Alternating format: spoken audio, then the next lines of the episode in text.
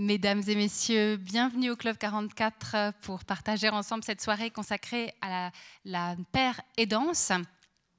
Quand la maladie devient savoir professionnel, et nous aurons le plaisir d'entendre Oriana Brucker et Yanis McCloskey. Euh, merci à eux, bienvenue à eux. Euh, je reviendrai tout à l'heure, évidemment, pour les présenter. Simplement vous dire que, euh, comme d'habitude, les activités du Club 44 se poursuivent. La semaine prochaine, nous aurons le plaisir d'accueillir Émeric Caron. Euh, peut-être certains d'entre vous sont déjà inscrits. Alors, la conférence est officiellement complète, mais si jamais, moi je trouve qu'il faut toujours tenter sa chance. Vous pouvez soit appeler pour vous faire mettre sur la liste d'attente, soit venir à 8 heures parce que euh, ce serait dommage de passer à côté d'une soirée comme celle-là. Euh, donc Emery Caron qui viendra parler de son dernier livre qui s'appelle Utopia 21, qui est un vaste projet pour réimaginer, euh, si ce n'est réenchanter, réimaginer le monde à tout niveau, politique, économique. Alors peut-être que vous connaissez Émeric Caron pour ses prises de position euh, contre le spécisme. Euh, il est lui-même vegan, enfin il défend la cause des animaux, mais c'est une, euh, vraiment une nouvelle vision de la société qu'il propose, avec d'abord une analyse de tous les dysfonctionnements. c'est pas très drôle à lire, parce que tout d'un coup ça vous confronte à quand même pas mal de choses qui ne vont pas tout à fait bien. Mais c'est surtout un projet de reconstruction, de construction utopique, mais il a envie de croire aux utopies, et nous avec lui. Il sera interviewé par euh, Manuela Salvi, euh, qui est journaliste à la RTS et que vous connaissez certainement tous pour son émission Haute Définition. Sinon, je vous rappelle derrière vous cette exposition qui s'intitule Soufre. Ce sont des photographies de Claudio Belligotti euh, réalisées sur l'île de Java, des porteurs de soufre, et qu'on suit, si on part dans le bon sens de la visite de l'exposition, vraiment du départ où ils commencent à se charger jusqu'au moment où ils vont vendre les morceaux de soufre. Et c'est à la fois beau, il y a une palette de couleurs, mais c'est aussi le reflet d'un labeur plus que difficile. Et euh, on se dit que là aussi, il y aurait peut-être quelques changements à faire dans le monde. Voilà pour les informations Club 44. Alors, J'aimerais aussi euh, remercier de leur présence aux invités, mais remercier aussi, dans un premier temps, Rihanna Brucker, qui euh, m'a approché pour me proposer d'aborder le thème de la pérédance ce soir avec vous. Et je dirais de, de, de Rihanna qu'elle est philosophe et éthicienne. Elle est chargée du projet Père praticien en santé mentale auprès de l'association romande Pro Mente Sana. Donc, elle va parler beaucoup aussi de la position de Pro Mente Sana. Et euh, je la remercie parce que je ne connaissais pas du tout la Père aidance. Et vraiment, dès qu'elle m'en a parlé, j'ai trouvé que c'était vraiment un sujet passionnant, important, qui, moi, me, donnait beaucoup d'espoir. Je trouvais que c'était une très belle opportunité, une idée novatrice euh, qui allait permettre à, tout le monde d'aller mieux, j'ai envie de dire, aussi bien du côté des pères praticiens que du côté des équipes soignantes. Ensuite, j'ai eu le plaisir de rencontrer euh, Yanis McCloskey, qui vit dans le canton de Neuchâtel et qui se présente ainsi usager des services de psychiatrie, formé afin d'intervenir en tant que professionnel dans la santé mentale. Il est père praticien au sein du laboratoire d'enseignement et de recherche en santé mentale et psychiatrie de l'Institut et Haute École de la Santé La Source à Lausanne et il est président du réseau roman des pères praticiens en santé mentale. Quand j'ai rencontré Yanis euh, et qu'on a passé une petite heure pour qu'il me raconte un petit peu ce que c'était, j'ai vraiment été très touchée et très très intéressée par, euh, par cette démarche, par cette formation. Et euh, je suis vraiment ravie qu'on puisse aborder ce sujet avec vous ce soir parce que vraiment, comme je disais tout à l'heure, il est vraiment source d'espoir et c'est une façon aussi de réenvisager euh, les troubles psychiques, les problèmes de santé mentale. On parlera un petit, un petit peu du vocabulaire tout à l'heure avec notamment Yanis. Alors, la soirée va se passer comme ça. On va commencer par, euh, par questionner Oriana Brucker par rapport à, la formation elle-même, à cette impulsion qu'a donnée Sana par rapport à la formation.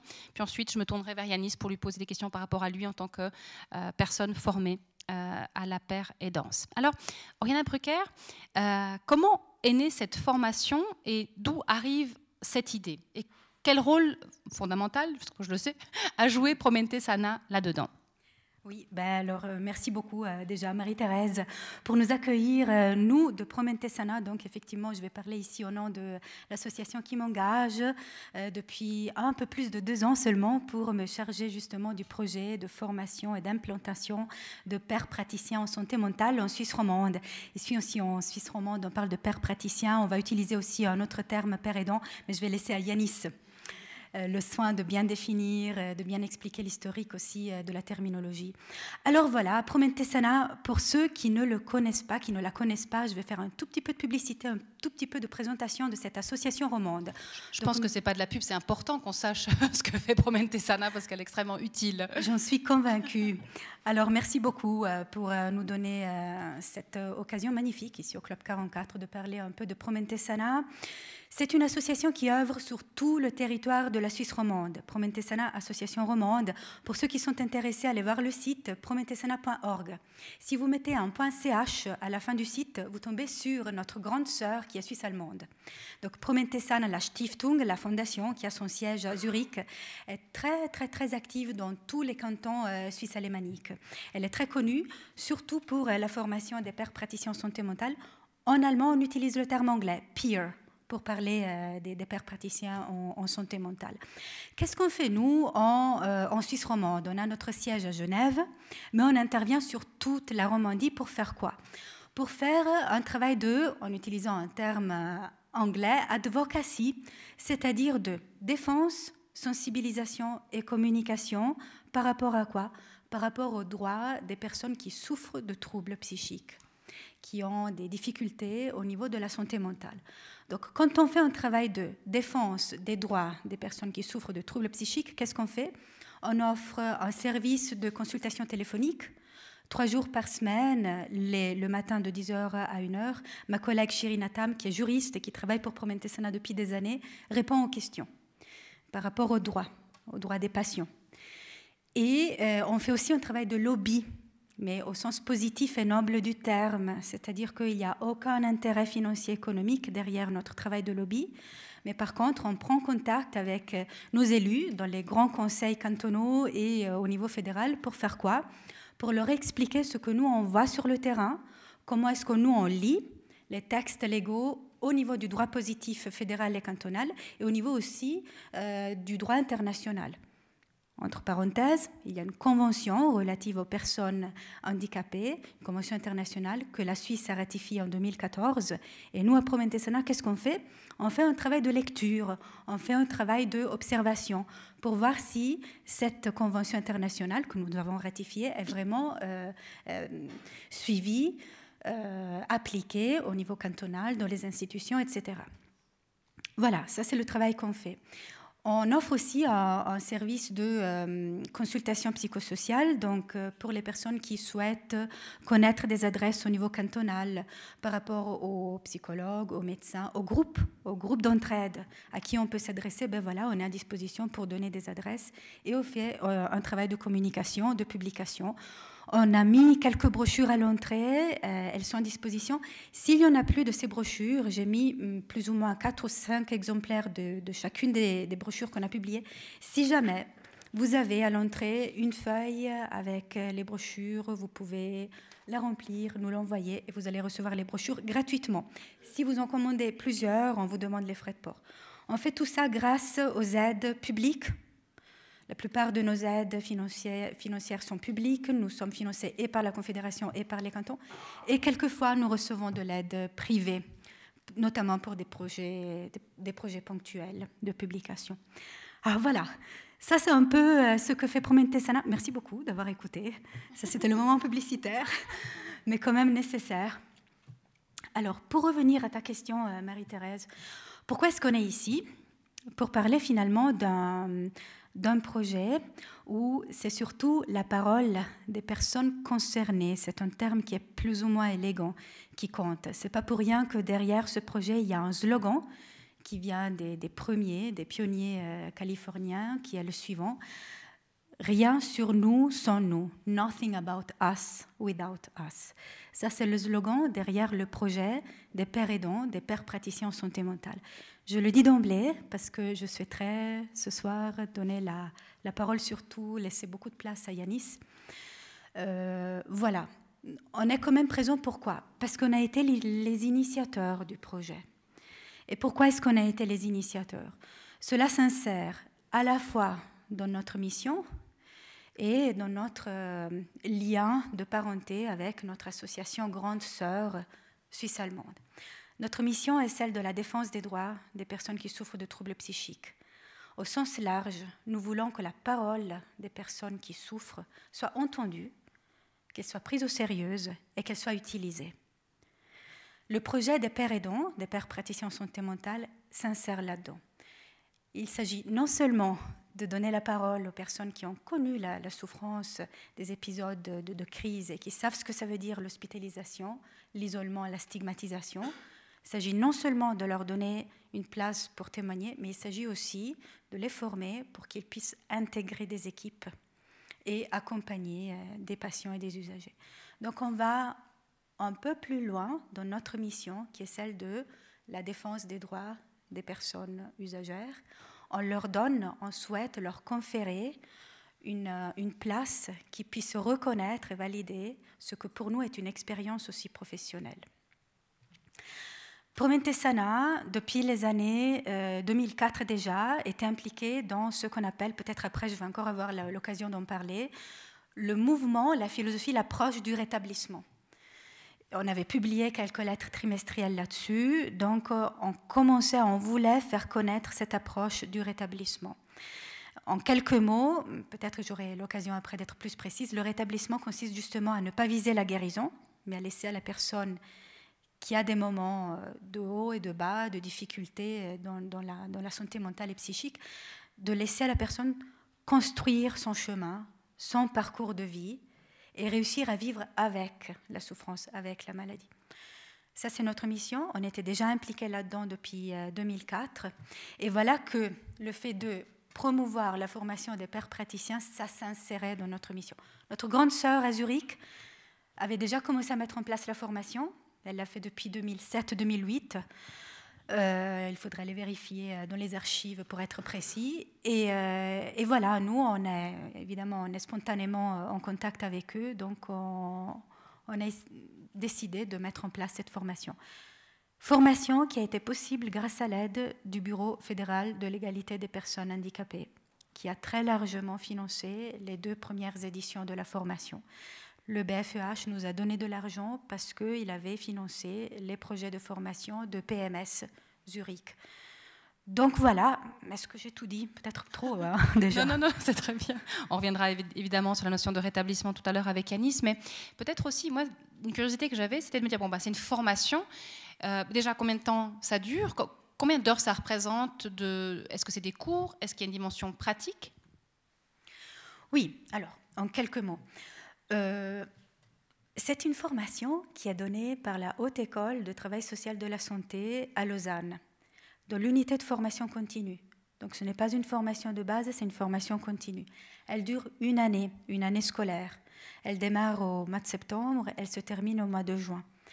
Elle est courte dans le sens où elle euh, comporte 16 jours de formation et 80 heures de stage.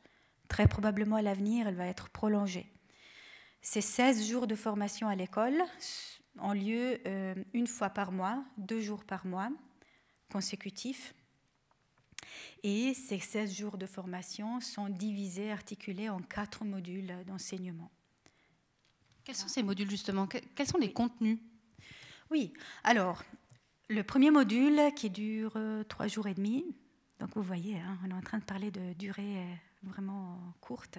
Le premier module de trois jours et demi sert à euh, entrer en formation, apprendre, alors qu'ils le savent déjà, parce que la plupart des, candidats, des participants à la formation ont déjà fait des, euh, des expériences de témoignage de leur parcours, se raconter, se raconter par écrit.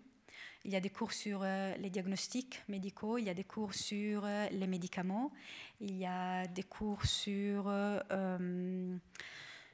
la, place qu'on peut occuper dans une institution en général. Module 2, il dure un peu moins de jours, deux jours et demi. Il a pour but de donner quelques outils de base pour réfléchir à la responsabilité éthique à la responsabilité juridique. Donc les participants reçoivent quelques informations de base sur la législation actuelle au niveau fédéral, cantonal et au niveau international. Ils reçoivent aussi quelques informations sur euh, comment se comporter dans les situations de dilemme par rapport à la confidentialité, par exemple, ou par rapport à la limite de ses propres responsabilités professionnelles. Et dans le même module, il y a aussi des cours d'accompagnement clinique en individuel et en groupe. Puis le troisième module, qui dure aussi deux ou trois jours, euh, a pour but de donner les outils pour mettre en place des initiatives, des projets qui sont offerts dans des lieux d'action communautaire, des groupes d'entraide, des associations. Voilà. Et le quatrième module est un module de travail sur soi où les personnes, les participants, accompagnés par une psychologue qui est aussi formatrice d'adultes, qui est experte de bilan de compétences, les, participants apprennent à identifier dans leur parcours de vie ces compétences qui vont construire leur portfolio professionnel, personnel. On est à deux volets, c'est juste. Hein. Une première euh, qui était sur 2013-2014 et l'autre sur 2016-2017. On est à 29 formés, c'est juste? Oui. Hmm. Une petite trentaine, oui. Une petite trentaine. Oui. 13 hmm. formés euh, lors de la première volée et 16, donc 14 ont déjà reçu le diplôme et deux qui sont en train de récupérer, de terminer leur, leur, stage maintenant. Quel est le, critère euh, pour pouvoir bénéficier de cette formation? Donc les, critères, pour les, oui, les critères d'admission, Oui. Alors, évidemment, avoir connu euh, une souffrance psychique, on, brasse large, si je peux me permettre l'expression. C'est-à-dire que on n'a pas mis de sélection par rapport au diagnostic et on n'a pas exigé le diagnostic médical. C'est un choix qui est, qui est conscient, qui est voulu. On ne veut pas que euh, ce soit le médecin qui nous dise où la personne en est par rapport à son, diagnostic. Et d'ailleurs, c'est très intéressant de lire les parcours de vie des personnes parce que très souvent, on a affaire avec euh, des personnes qui ont reçu plus qu'un diagnostic dans leur parcours de vie.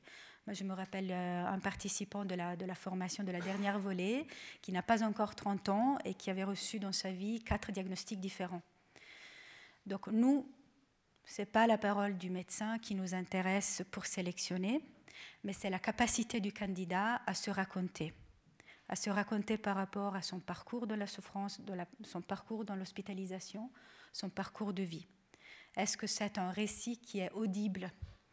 Est-ce que c'est un récit qui peut transmettre un message d'espoir? Évidemment, c'est dans la formation qu'ils vont apprendre ça. Mais est-ce que c'est un récit qui peut être accueilli et par un usager et par un collègue, par un collègue sceptique, par un pouvoir, un pouvoir politique, un pouvoir économique, un pouvoir social, un pouvoir des médias Est-ce que c'est quelqu'un qui peut faire œuvre de, ça c'est un terme qu'on utilise dans la littérature spécialisée, faire œuvre de dévoilement de soi? C'est quelque chose de beaucoup plus difficile qu'on le, on le pense. Même les médecins, quand on parle de ça, ils, euh, ils reconnaissent que en réalité, le père praticien non seulement il a un énorme courage, mais il a beaucoup de compétences. Il a la compétence de faire dévoilement de ce qu'il a vécu. Donc le premier critère, c'est ça. On essaie d'identifier si la personne est dans ce, dans ce cheminement-là. Deuxième critère, effectivement, d'avoir euh, connu hein, euh, la souffrance, d'être stabilisé au moins depuis une année. Ça ne veut pas dire qu'il n'y a pas de risque de rechute. Euh, est-ce qu'il y a d'autres critères?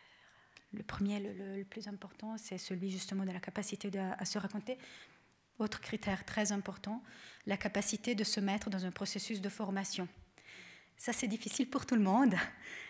Formation, surtout euh, continue, et quand on a fait déjà un certain parcours de vie, ça veut dire se remettre en question. Ça veut dire rester assis pendant euh, deux jours d'affilée à côté d'autres personnes qui ont eu le même parcours ou peut-être d'autres parcours et sortir peut-être des épisodes difficiles, écouter les épisodes des autres et être dans un, voilà, dans un processus de euh, remise en question. Merci. Comme ça, on, imagine un petit peu qui, peuvent être les gens qui peuvent euh, aspirer à cette formation. Et avant de passer la parole encore à Yanis, euh, est-ce qu'une une prochaine formation est déjà mise sur pied Quand est-ce qu'elle va démarrer? Est-ce que ça va, ça va s'enchaîner? Oui, alors euh, entre la première et la deuxième, il y a eu trois ans de délai. De, voilà. On pense de maintenir le même délai, c'est-à-dire on, pensait de mettre en place une euh, troisième édition de la formation en 2019. Et est-ce que les, la première volée peut, euh, euh, les questions, ce sera après, si jamais. Est-ce que la, je sais pas, les, diplômés de la première volée vont pouvoir aussi intervenir dans le cadre de la formation? Oui, bah, c'était déjà le cas dans la deuxième édition de la formation. Euh, des personnes de, la première édition de la formation sont intervenues pour euh, donner des cours. Je pense qu'ils seront toujours plus impliqués mm, jusqu'à ce qu'ils fassent partie du comité pédagogique. voilà, ils font déjà partie du comité scientifique, les pères praticiens. Formidable. Comme ça, ça nous donne un petit peu le, décor. Et puis, je vous propose maintenant qu'avec Yanis, on, se penche un peu plus sur euh, à la fois son parcours, mais aussi, on va peut-être commencer. J'aurais besoin d'une précision sur les termes.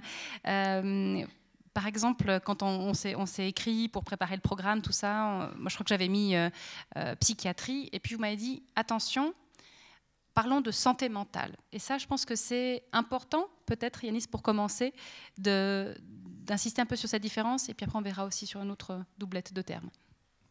Alors, j'ai quelques, juste avant, d'abord je vous remercie d'être là, malgré le, beau temps. Ensuite, euh, je ne suis pas habitué à ce genre de micro, donc je m'excuse s'il y a des pop, pop, pop, voilà, ça. Euh, je suis très calme, mais j'ai les mains qui tremblent. Euh, voilà, c'est comme quoi je ne suis pas si calme. Peut-être parce qu'il y a mes parents dans la salle et c'est la première fois que je fais cet exercice, donc vous m'excuserez si je bredouille. Euh, donc pourquoi santé mentale plutôt que psychiatrie? Une des raisons, c'est parce que c'est le terme euh, officiel, euh, la dénomination de la formation, donc c'est père praticien en santé mentale, le terme complet. et si on veut, le terme de psychiatrie est plus restreint que le terme de santé mentale. la psychiatrie, c'est, on pourrait l'associer à, la, pathologie, à la maladie. C'est vraiment, voilà, vous allez mal, vous, vous êtes à un niveau de maladie, vous allez vous faire soigner dans la psychiatrie, dans un hôpital, par un psychiatre, en ambulatoire, enfin donc à domicile ou comme ça. Ça, c'est la psychiatrie. La santé mentale, ça concerne toutes les personnes dans cette salle. C'est tout. C'est vos difficultés, mais c'est aussi ce qui va bien, comment vous allez bien, comment vous faites pour vous en sortir, comment vous faites pour être heureux, comment vous faites pour euh, tenir le coup face à je ne sais pas combien de personnes dans une salle à parler seul comme ça avec un micro et avoir le cœur qui bat la chamade? Euh, voilà, ça c'est la santé mentale. Euh, c'est beaucoup plus large que la psychiatrie qui est seulement la pathologie, la maladie psychique. Voilà. Est-ce que c'est aussi une façon, pour moi c'était tout d'un coup, après que vous me expliqué, que vous me l'aviez expliqué, le fait de faire aussi un parallèle avec la santé physique? Et c'était une façon de, les lier. Euh, on n'a aucun problème en général à, dire qu'on a un rhume. C'est parfois peut-être plus compliqué de dire qu'on a des troubles psychiques. Et le fait de, rapprocher la santé mentale de la santé physique, c'était, je pense, enfin, j'ai l'impression que ça, ça, provient aussi d'une volonté de, d'étendre les gens euh, par rapport au statut même du trouble psychique. Je ne sais pas si vous êtes d'accord avec moi, Yanis. Je ne sais pas si j'ai bien compris. Dans le sens où le, le fait, euh, comme vous l'avez très bien dit, psychiatrie, on met l'accent sur la pathologie.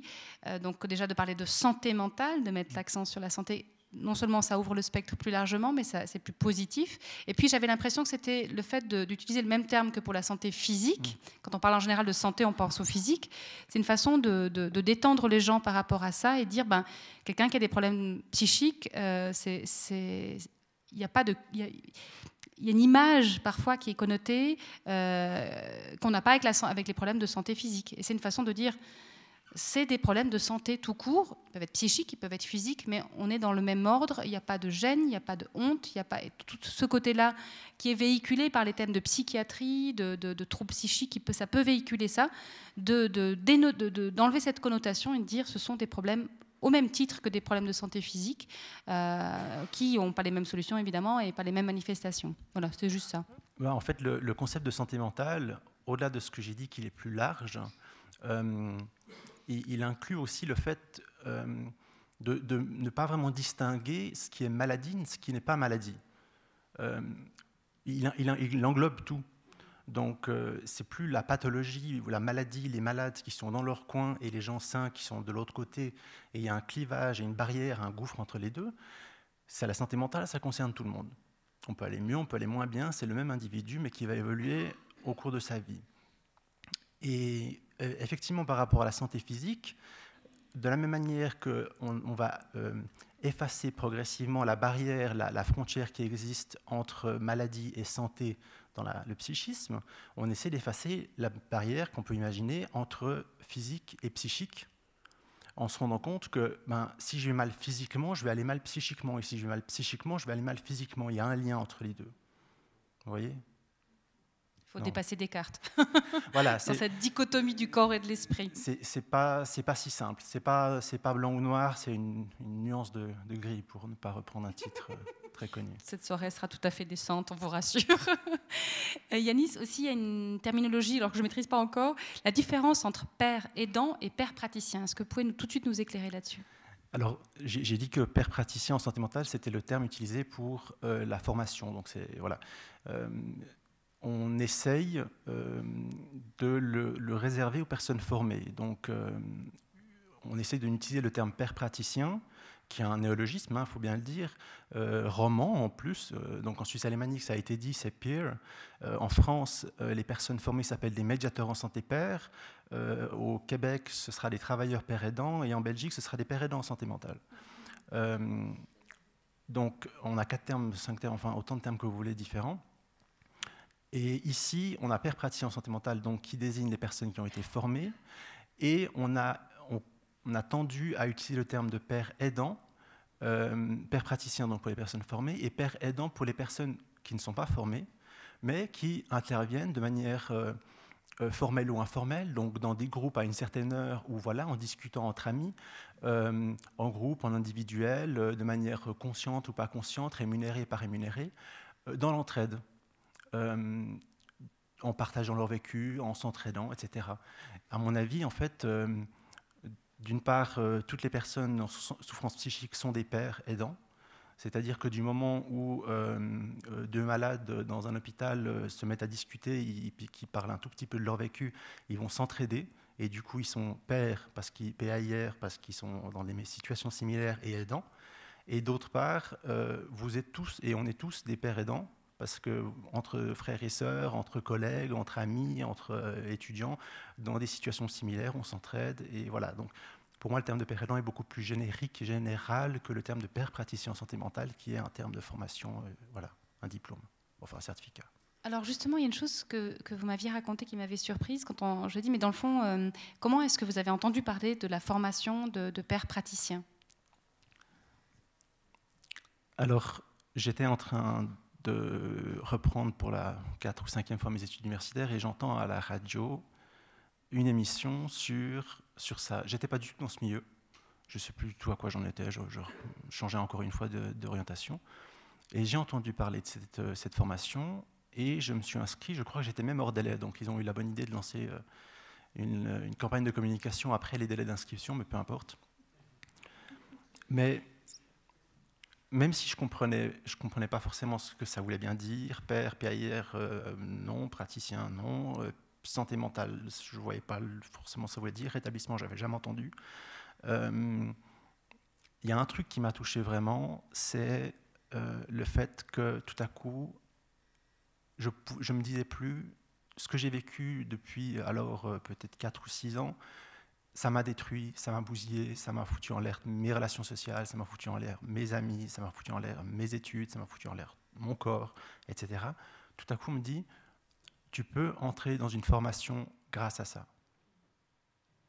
L'obstacle, ça devenait levier en fait. Ça devient un levier, ça devient une ressource, ça devient, ça devient valorisé, ça devient quelque chose de positif.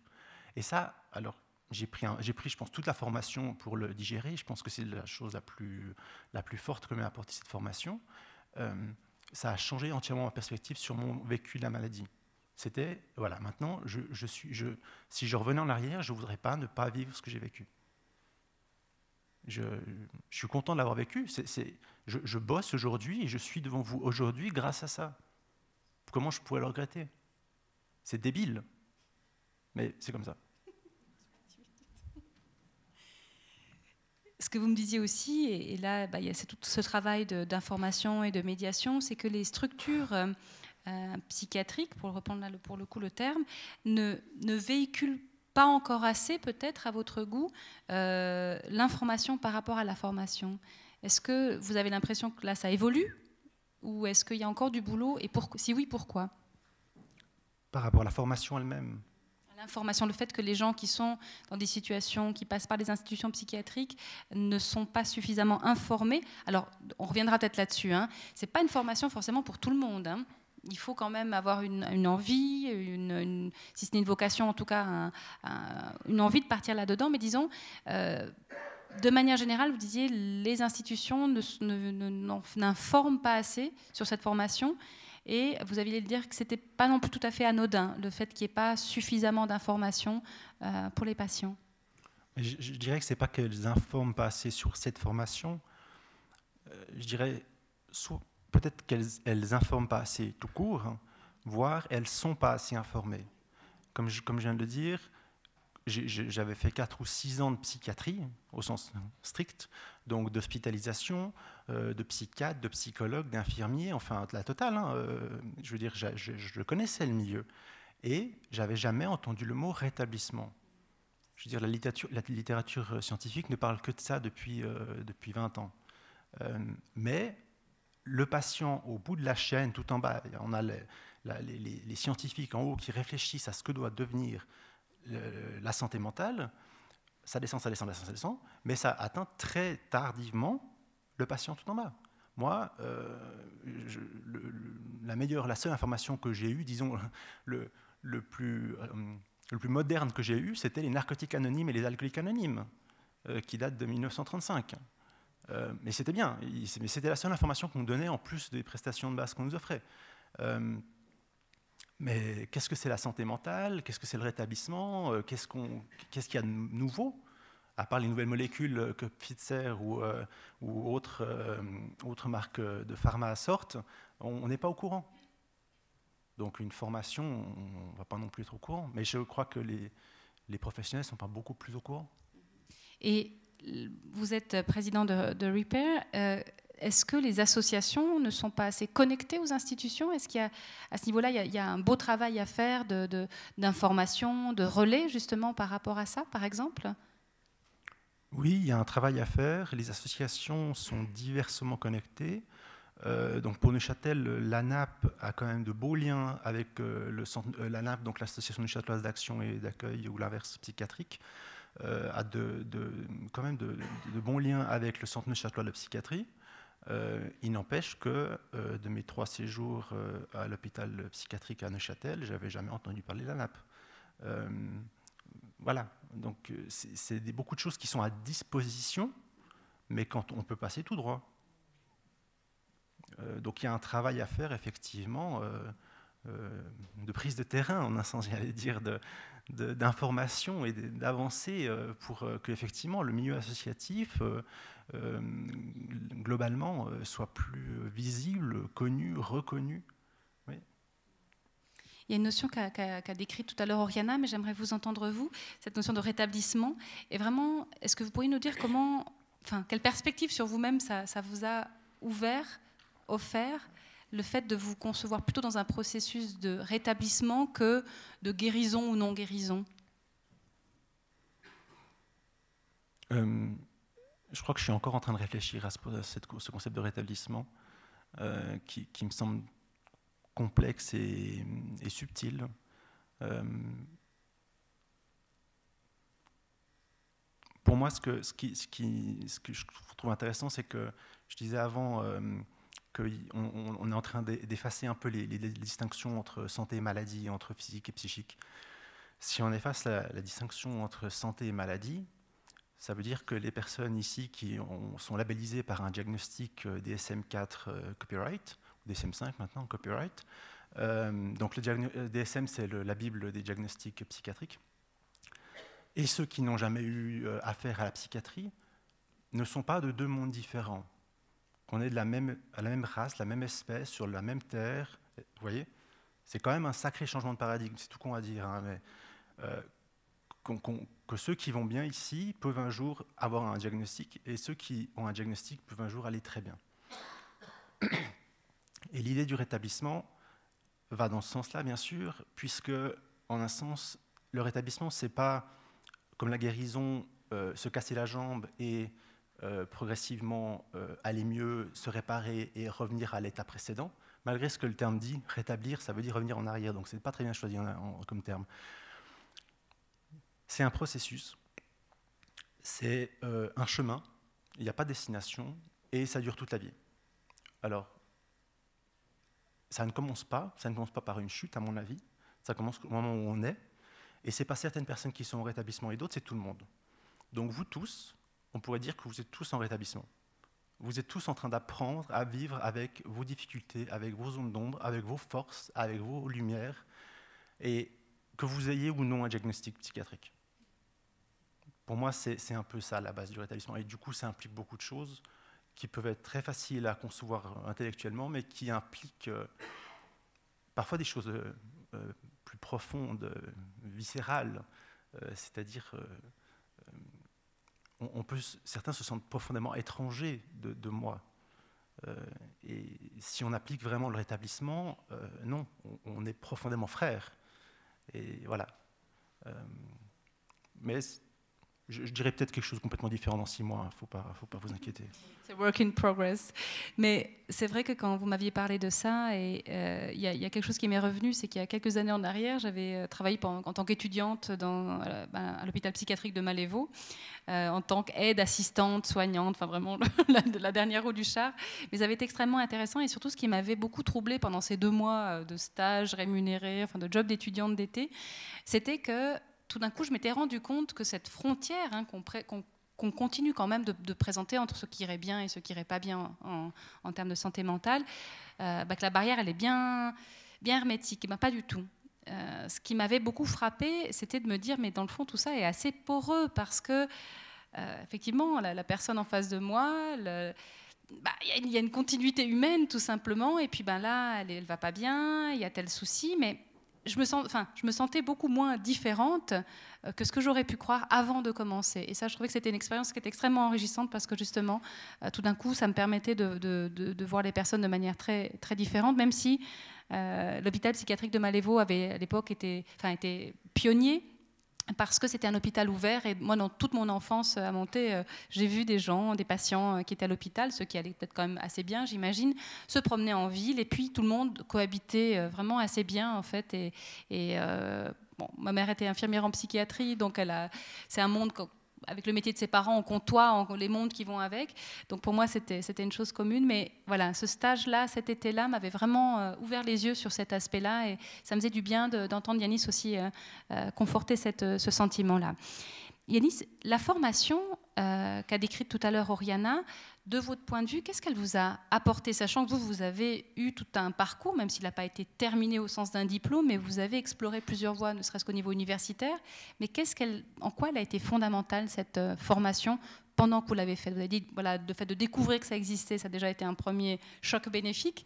Mais ensuite, le, parcours, ces, jours de formation, ces stages, si vous deviez voilà, expliquer un petit peu ce que ça vous a amené, comment est-ce que vous le, vous le raconteriez? Euh, Pardon. Je pense que euh, sur, le, sur les détails précis euh, de la 34e heure de la deuxième journée, je, pour moi c'est très flou. Je ne pourrais pas vous décrire quoi que ce soit des contenus qu'on a abordés. Euh, et je, m'excuse aux enseignants qui étaient super. On parle de vous, là, c'est tout ce qui nous intéresse. C'est des questions sur la formation, là. Mais ce que ça m'a apporté, je pense, la, première chose en fait, euh, euh, la, plus, la plus évidente, euh, mauvaise distance, c'est c'est la légitimité. C'est-à-dire que grâce à ça, je peux maintenant travailler en tant que père praticien dans une institution, je peux être employé, je peux être salarié. voilà. Euh, c'est la dernière chose que ça m'a apporté, mais c'est la première qui me vient en tête. Euh, c'est la dernière parce que c'est avec le diplôme que ça me l'a apporté. Euh, d'ailleurs, la, profession elle-même m'apporte encore des tas de choses au quotidien. une autre chose que ça m'a apporté, disons ce que ça ne m'a pas apporté, c'est toutes les connaissances techniques parce que je suis du genre très curieux, ce qui fait qu'à l'hôpital psychiatrique, on me gavait de médocs et euh, ils avaient la mauvaise idée de mettre à disposition un, compendium. C'est une énorme Bible qui résume les notices d'emballage, en gros, de tous les médicaments euh, donnés en Suisse. Et euh, moi, comme la Bible, je l'ai pris et j'ai commencé à le lire. Donc, quand je suis arrivé à la formation et qu'on a commencé à m'expliquer ce que c'était un anxiolytique, un antipsychotique, etc., c'est bon, je savais. Euh, pareil euh, pour les, diagnostics, j'avais pris le DSM et puis j'avais lu. Euh, donc voilà, les, connaissances techniques, enfin techniques théoriques, ça c'est bon, je les avais avalées. ça m'a appris ce que c'était le rétablissement, la santé mentale et les idées plus à la pointe, effectivement. ça m'a ça m'a effectivement appris certaines compétences, pourrait dire, relationnelles, peut-être aussi narrative, on en parlait avant, le fait de, parler de son expérience, ce que j'ai pas tendance à faire, donc ça me fait un peu bizarre là, mais bon. Euh, et puis, euh, et puis peut-être sur le stage, ça m'a appris euh, qu'un stage, ça peut mal se passer. Parce que voilà, ça m'a appris qu'il fallait parfois, parfois fermer sa bouche et rester dans son coin. Euh, que moi j'ai tendance, quand je trouve quelque chose d'injuste, j'ai tendance à me lever et à crier. Et puis un, malade psychique qui se lève et qui crie, ça fait peur. Euh, on se demande s'il n'a pas une hache sur lui. Donc euh, j'ai fait très peur. Non, j'ai pas crié, mais apparemment j'ai fait très peur aux gens. et du coup, on m'a mis dans un coin et puis on m'a laissé. Donc voilà, mais ça, voilà, donc je dirais que ça m'a donné de la légitimité, ça m'a donné des compétences. ouais. Et ça m'a donné l'opportunité d'être là et puis d'avancer et puis de continuer à avancer. Il y a une chose que vous m'avez dit qui m'a, ce qui a l'air évidente comme ça, mais je pense que la bascule, elle est, elle est fondamentale. Vous passiez du statut de soigné à celle potentiellement de soignant. C'est un métier, mais c'est aussi un autre rôle qu'on joue du coup. On sort un peu de la case. C'est, une bascule, comme vous dites, qui, est, qui prend du temps, euh, qui est compliqué, que certains n'arrivent pas forcément à faire. C'est pas forcément donné à tout le monde, ou peut-être qu'il faut plus de temps pour certains que d'autres. Et pire encore, c'est pas qu'on le fait une fois pour toutes. Euh, c'est qu'on le fait euh, plusieurs fois par semaine, voire par, dans la même journée, dans le sens où euh, je peux me lever un matin et je vais au travail et je vais avoir un rôle de soignant ou d'enseignant, etc. avec un recul sur la maladie et rentrer euh, et aller voir euh, mon psy dans la même journée et je vais devoir prendre le rôle de soigner. Euh, et le lendemain matin, je vais reprendre le rôle de professionnel. Et voilà, un changement de casquette perpétuel. et voilà, il faut une, faut une souplesse, il faut, faut s'habituer à, à, cette, oui, à cette, cette malléabilité en fait dans l'identité en un sens assez étrange. Euh, c'est-à-dire que quand on est face à un psychiatre, et, euh, sans doute qu'ici il, y, a des soignants, ben, euh, les soignants qui vont voir leurs soignants, ben, vous voyez ce que ça veut dire. Enfin, un infirmier qui voit son infirmier, ben, il a envie de tout critiquer en un sens. Donc moi, quand je vois mon médecin, j'analyse tout en me disant non, mais là, niveau partenariat patient soigné, soignant soigné, c'est pas top, quoi. C'est euh, c'est pas ce que je dois faire. Je, dois être un bon patient, moi. Donc voilà. dans ce que vous dites, c'est très intéressant et j'ai envie de souligner l'humour que vous avez parce que moi, j'adore cette capacité hein, à prendre la distance et puis à, à dire et à, avoir euh, voilà, cette tendresse envers vous-même aussi, pas de la complaisance, mais de la tendresse que je trouve très touchante.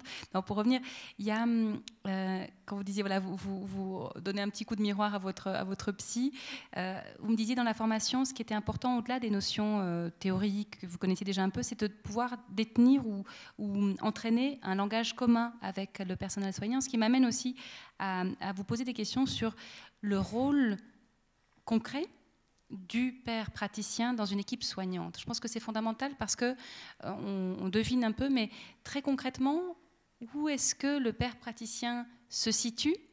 Et c'est fondamental parce que euh, une des choses aussi que, relevait Rihanna tout à l'heure, hein, c'est le ne pas parler de nous sans nous.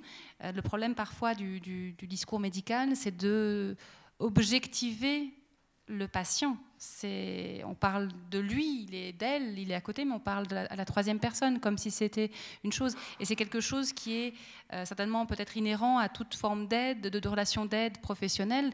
J'en parlais aussi avec une, amie qui accompagne des familles dans des dysfonctionnements, de dynamiques. Et elle dit, dans notre service à nous, on est très attentif à toujours se dire, mais est-ce que je pourrais dire la même chose de cet enfant, de cette famille devant eux? Et euh, avec l'idée justement de on prend en compte la personne. Alors moi j'aimerais vraiment maintenant vous entendre sur ce, ce rôle précis, exact, plus ou moins, euh, du rôle praticien dans une équipe soignante. Alors effectivement, vous avez commencé en parlant du langage commun. Euh, effectivement, c'est quelque chose de très important d'avoir le langage des soignants, des professionnels et d'avoir le langage des patients. Euh, d'avoir la légitimité auprès des professionnels et la légitimité auprès des, patients. Euh, en gros, d'être des deux mondes à la fois pour pouvoir faire agir en tant qu'interface, en tant que médiateur. Euh, je dirais agir en tant que médiateur entre ces deux univers qui n'en sont pas deux, mais bon, univers socialement construit. Donc voilà, ils existent en un sens de toutes les manières possibles et imaginables. Euh, mais peut-être pour prendre un, aspect, euh, le premier qui, vous vient sans doute à l'esprit, c'est dans les soins. Euh, permettre aux patients de, à l'hôpital ou peu importe chez lui de, mieux comprendre ce que le soignant est en train de faire et ce qu'il veut dire, et de mieux s'exprimer auprès du soignant et au soignant de mieux comprendre ce que le patient est en train de faire et veut dire et de mieux s'exprimer auprès du patient et de créer, d'améliorer le lien en fait. Donc ça c'est dans, par exemple, c'est dans les soins. Euh, mais créer du lien, ça peut se faire aussi euh, dans la recherche, dans l'enseignement. Dans l'enseignement, même maintenant en fait, euh, en un sens, qu'est-ce que j'essaye de faire maintenant? J'essaye euh, même si on parle d'une profession de praticien, la plupart des choses que je vous dis, c'est j'essaye de vous donner un peu euh, du vécu d'un patient. Et en même temps, j'essaie à, ceux qui ne sont pas patients, et en même temps, j'essaie de donner à ceux qui sont patients un petit peu du vécu de père praticien et soignant. Euh, donc, donner à voir et donner à comprendre à chacun de l'univers de l'autre pour une meilleure compréhension mutuelle, en fait. ça, c'est voilà, dans, tous les domaines. Euh, et, ça permet, ben, euh, vous, parliez de qu'est-ce qu'on fait, euh, comment dire, rappeler la présence de l'autre. Donc si on imagine par exemple un colloque d'équipe, la présence d'un père praticien, ben moi je, ma, seule présence va, on pourrait dire, biaiser la, la, la dynamique du groupe, parce que euh, les, gens vont, se dire on est en présence d'un euh, patient ou d'un ancien patient, peu importe comment il me voit, euh, je ne peux pas dire n'importe quoi en présence d'un patient. Et moi, en plus, alors on peut se dire que c'est bien ou pas bien, peu importe, mais c'est un fait. Et moi, en plus, je vais essayer de leur donner un peu, de leur donner un peu de mon expérience ou de ce que je pense être l'expérience de la personne en question. Je ne vais pas parler à la place de la personne dont on parle, mais si on parle de Madame Chambion, euh, je vais leur dire, alors je peux leur parler de mon vécu dans sa situation, je peux leur parler de mon vécu dans la situation actuelle, ou leur dire, mais écoutez, euh, euh, à, sa, place, moi je, le ressentirais comme ça. Enfin, essayer de les ramener un peu à ce que c'est. Souvent, ce que, j'essaye de faire, c'est de les faire se mettre, j'essaye de les faire se mettre à la place du patient c'est un truc tout con. Je veux dire, c'est la première chose qu'on essaie de leur apprendre euh, aux, infirmiers, etc. Mais euh, il faut peut-être un peu des piqûres de rappel euh, dans la pratique quotidienne. Et que l'empathie soit moins abstraite et plus concrète, et puis qu'elle soit vraiment ancrée à des choses aux patients, vraiment qu'ils ont, en face d'eux. il y a une chose qu'on avait évoquée dans les besoins du patient, auquel le père praticien, des besoins que le père praticien peut aider à faire euh, émerger ou qui peut rendre plus visible, plus patent euh, vis-à-vis de l'équipe soignante. Il y avait notamment la notion de trouver ou retrouver une confiance en soi. Et ça, je crois que c'était très important. Euh, que dans le fond, les personnes qui souffrent de troubles psychiques ont souvent une, confiance qui est complètement massacrée en eux-mêmes. Elle est ravagée. Donc, dans quelle mesure vous pouvez aider à faire voir aux patients des ressources peut-être qu'il y a en lui qu'il sous-estime euh, je, dirais d'abord que ce serait le travail de tous les professionnels, tous les soignants les travailleurs sociaux de faire ça. Mais faute de, on va déjà le commencer nous-mêmes euh, et, suivre, euh, comment c'était, qui même me suivent.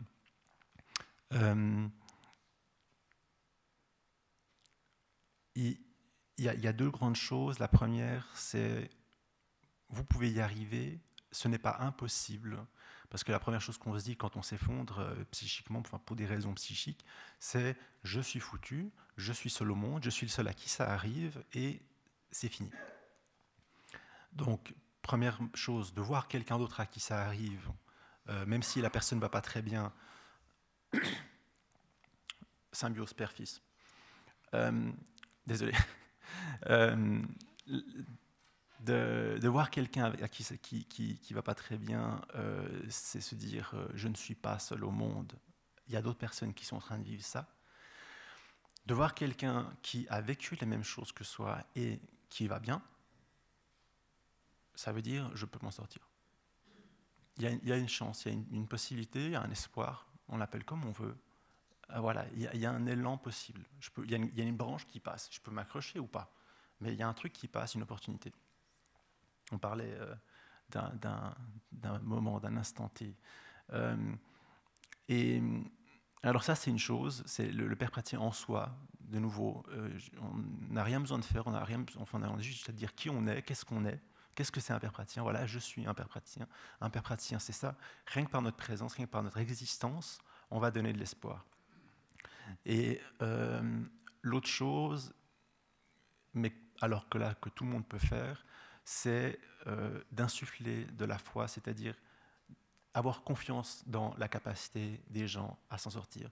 Parce que si je vois un patient et que euh, je pense qu'il ne va pas s'en sortir, et pire, que je lui dis, et j'ai un ami qui a fait une première os, première euh, décompensation, et qui a fait une hospitalisation d'un ou deux mois, qui est sorti, et on lui a dit, vous, de toute façon, je vous revois dans quelques mois. Donc voilà là, il y a deux réactions possibles. On s'effondre en se disant il a raison, et, on revient dans quelques mois. Ou, je ne sais pas les pourcentages, on se révolte, mais je ne compterai pas dessus. Par contre, si on vous dit, en fin d'hospitalisation, je sais que vous pouvez le faire, et on le dit sincèrement, je sais que vous pouvez le faire, j'ai confiance en vous. Même si vous rechutez 15 fois, je sais que la 16e fois, là vous êtes à la 16e fois, je sais que vous pouvez le faire. Et même si vous chutez, vous pouvez le faire. Peu importe. Je sais que j'ai un mec génial devant moi, j'ai quelqu'un qui a plein de compétences, et je l'ai dit, dit une fois à quelqu'un que je voyais un type brillant, je crois qu'il avait compté, il était quelque chose comme 34 chutes avec des troubles alcooliques. Et je l'avais un mec brillant, intelligent, sympa, social, euh, avec toutes les compétences, entouré. Et je lui ai juste dit la vérité.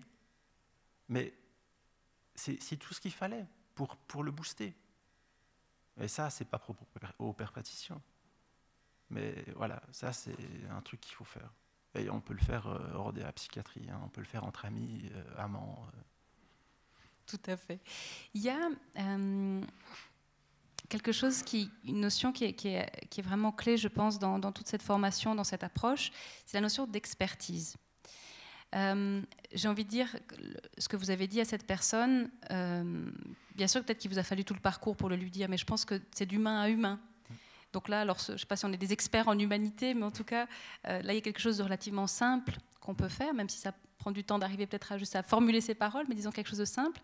Et il y a une question qui se joue dans la notion dans cette formation de père praticien, c'est celle d'expertise. Pourquoi? Parce que on reconnaît, et là peut-être Oriana peut aussi en dire quelque chose, que euh, la personne qui est passée par les institutions psychiatriques, qui a des troubles psychiques, qui souhaite euh, non seulement euh, se rétablir, mais qui souhaite aider, elle, elle a une expérience, donc une forme d'expertise. Mais parfois, dans l'équipe soignante, on estime que soit c'est pas véritablement une vraie expertise, puisque les experts c'est eux, c'est eux qui ont fait tout le cursus avec beaucoup plus d'heures, si on parle vraiment comptablement, euh, et qu'il y a parfois, il peut y avoir une sorte de, de non-acceptation du rôle du père praticien dans les institutions psychiatriques. Moi, j'aimerais vous entendre là-dedans, parce que là-dessus, parce que c'est, je trouve que c'est quelque chose qui est intéressant parce que on sent bien que c'est cette notion d'expertise qui est en jeu et peut-être parfois les équipes soignantes se sentent un peu menacées dans leur expertise par les pères praticiens. Et quand je pose cette question, c'est absolument pas pour être polémique, mais simplement je pense que c'est quelque chose qui est nouveau. Oui, au sein. Oui, non, mais c'est pas pas pour mettre de l'huile sur le feu, c'est ça que je veux dire. Mais je pense que c'est une réalité parce que Yanis m'en a parlé, et je pense que c'est important de constater que là il y a quelque chose qui coince un peu et, de se demander pourquoi et de faire en sorte pas que ça coince plus. C'est dans cette perspective-là, mais c'est pas pour provoquer la guerre. c'est ça que je veux dire par là si, je pouvais vous dessiner un schéma, euh, vous avez dit, euh, quand on, a, euh, on part du principe que quand on a une expérience de la maladie, on a une, expertise. Pour moi, quand on a une expérience de la maladie, on a une expérience de la maladie. il faut un certain travail sur soi, un certain, en fait, mais c'est simplement, ça peut être de la réflexion, mais réflexion dans le sens réfléchir, mais aussi la réflexion avec l'autre pour qu'il nous renvoie la balle et donc aussi dans la discussion, dans l'échange, pour que ça devienne une expertise, un savoir ou une compétence. Une compétence, ça va être en plus avec la pratique. Euh, donc, c'est pas seulement l'expérience elle-même brute, en guillemets, qui, suffit. Euh, c'est en plus euh, tout un travail sur soi euh, qu'on va développer. C'est des connaissances aussi techniques, théoriques, moi qui dévore euh, le compendium, le DSM5, etc. C'est des compétences relationnelles et humaines. et sur tout ça vient se greffer la formation qui ajoute une couche qui vient en fait, je, dirais, couronner le tout et valider ce tout.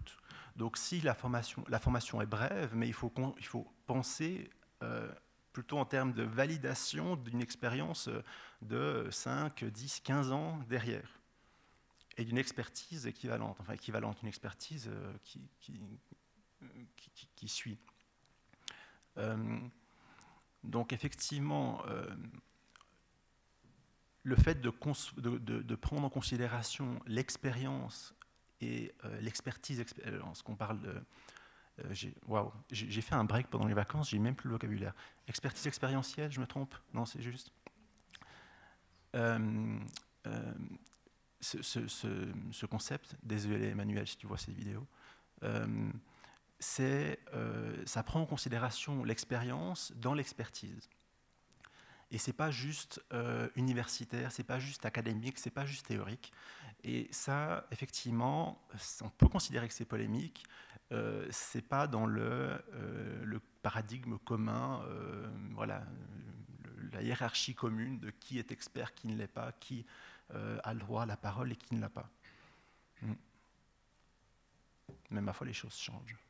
Mais oui, elles, vont changer. Et d'ailleurs, Oriana, tu parlais d'un médecin du côté de la Suisse alémanique qui, dans son équipe, enfin voilà, lui, il dit Aujourd'hui, je ne pourrais plus me passer de père praticien. Je pourrais plus, tout simplement. Est-ce que tu veux en dire un mot peut-être hein?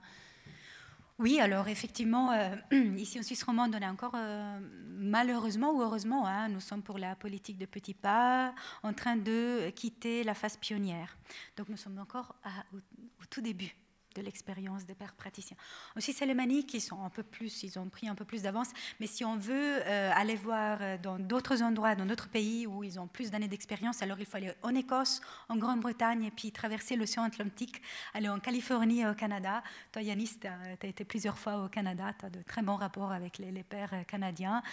Euh, voilà, ce médecin qui est d'ailleurs aussi autre moment de publicité pour Promentesana, le président de la Stiftung Promentesana, c'est quelqu'un qui a fait euh, une partie de, son, de sa formation en psychiatrie aux États-Unis. Donc il est revenu en Suisse allemande en amenant euh, une expérience de, euh, de la guérison, de la prise en charge, du traitement de la santé mentale qui est déjà différente. Et lui, il a beaucoup œuvré pour euh, collaborer avec des pères praticiens. Il collabore actuellement avec la père praticienne qui actuellement en Suisse travaille avec le plus haut pourcentage, c'est-à-dire à 80%. Euh, c'est à l'hôpital de Interlaken et euh, ça se passe très bien au point qu'il m'a avoué que son équipe d'infirmiers ne pourrait plus se passer de pères praticiens dans leur équipe. C'est-à-dire que les infirmiers eux-mêmes montraient au créneau si jamais ils devraient voir les pères praticiens disparaître. En Suisse romande, on n'en est pas encore là, mais toi, Yanis, tu as, bien réagi tout à l'heure quand on discutait de ça. Tu disais, bon, on y arrive gentiment. Euh, voilà. du côté de la Suisse italienne, comment ça se passe? Oh, la Suisse italienne, bon, l'accent que vous entendez est suisse italien. Euh, la Suisse italienne, donc le Tessin est une euh, réalité petite. Euh, nous avons un hôpital psychiatrique au Tessin qui se trouve à Mendrisio, au sud du Tessin. Le terme rétablissement, toi-même, tu as dit que tu ne l'avais pas entendu. Donc, il faut l'introduire. Il faut introduire l'approche du rétablissement, il faut faire connaître le, terme rétablissement. Prometesana vient d'engager une personne, une travailleuse sociale qui a été chargée de mettre sur pied une formation au rétablissement et à terme une formation de père aidant euh, au Tessin. Donc euh, ils sont au début. Tout le monde est en chemin. Avant peut-être de... on a encore quelques minutes. Euh, il y a des résistances parfois euh, du côté des, équipes soignantes. Il y en a parfois du côté des patients. Euh, comment ça se passe? Est-ce que euh, vous aviez évoqué le terme parfois d'être perçu comme un transfuge par les patients qui, alors, ont peut-être aussi parfois besoin de la barrière entre être malade, être, être en bonne santé et est-ce que peut-être que c'est des expériences qui sont assez minimes et plus vraiment, mais est-ce que vous pourriez en dire un petit mot? Ça m'avait beaucoup surprise. Alors c'est vrai qu'on parlait de cette, euh, barrière qui s'atténuerait ou que je souhaite voir s'atténuer. Et euh, Oriana, avant tu as cité un, proverbe assez célèbre dans le milieu qui est Nothing about us is without us. Euh, donc rien sans nous, rien à, propos de nous ne, se fait ne doit se faire sans nous. pour moi, ce, slogan est à double tranchant. Euh, effectivement, il rappelle que, mais c'est une, polémique interne, il rappelle qu'il euh, doit y avoir une présence de, ceux qui ont une expérience, mais quelle expérience euh, Et en même temps, ben, qu'est-ce qu'il dit? Nous. Donc nous, les malades. Mais c'est qui nous? C'est qui vous? Elle est où la limite? Et en même temps, si, je dis, euh, si on enlève cette limite entre nous malades et vous soignés, soignants, etc., bah, il n'y a plus de père praticien.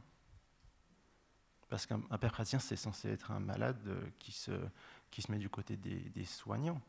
Donc si on enlève toutes les barrières, hmm, donc juste pour dire que je suis complètement incohérent.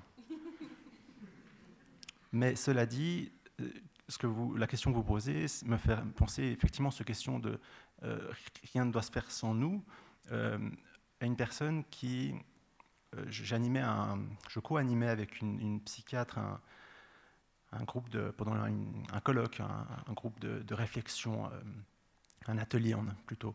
Et, et, cette personne est venue dans l'atelier pendant le colloque. C'était un patient de l'hôpital où se passait le colloque. Et il était très actif, c'était très intéressant. Et euh, après l'atelier, euh, il est venu me parler et malheureusement, pendant qu'il me parlait, la psychiatre est venue et m'a glissé une enveloppe dans laquelle il y avait un bon de je ne sais plus combien pour la COP ou je ne sais plus quoi, pour me remercier euh, d'avoir participé au colloque. Je ne l'ai plus vu. Une demi-heure, trois quarts d'heure plus tard, il est venu vers moi et ma collègue qui buvions un café et il m'a dit il est venu avec un grand sourire et tout à coup le sourire s'est enlevé il m'a dit Tu sais la différence entre toi et moi C'est que moi, je ne reçois pas d'argent pour, pour ce que je fais. Et il est parti. Et il a fait un bras d'honneur à ma collègue quelques mètres plus loin. Un peu énervé, je crois. Euh, donc c'était vraiment, enfin moi, comme je l'ai compris, c'était vraiment tu es un traître. Parce que moi, je, le fais, je, reste fidèle aux patients. Euh, je, ne suis pas corrompu par les psychiatres, ces monstres. et je trouvais ça intéressant. ça m'a vraiment surpris. J'ai pris un moment à y, réfléchir, mais je trouvais ça intéressant. Effectivement, je pense que cette barrière est aussi utile, agréable, importante pour un certain nombre de patients, sinon quasiment tous. Elle, est utile pour tout le monde. Et je pense qu'elle euh, l'effacer euh, rend mal à l'aise beaucoup de monde. De part et d'autre. On va peut-être passer aux, questions du public, si ça, si ça vous va. Donc, euh, pour ceux qui ne connaissent pas l'usage, simplement demandez le micro et puis je passerai vers vous, comme ça vous pourrez, tout le monde pourra vous entendre. Une question?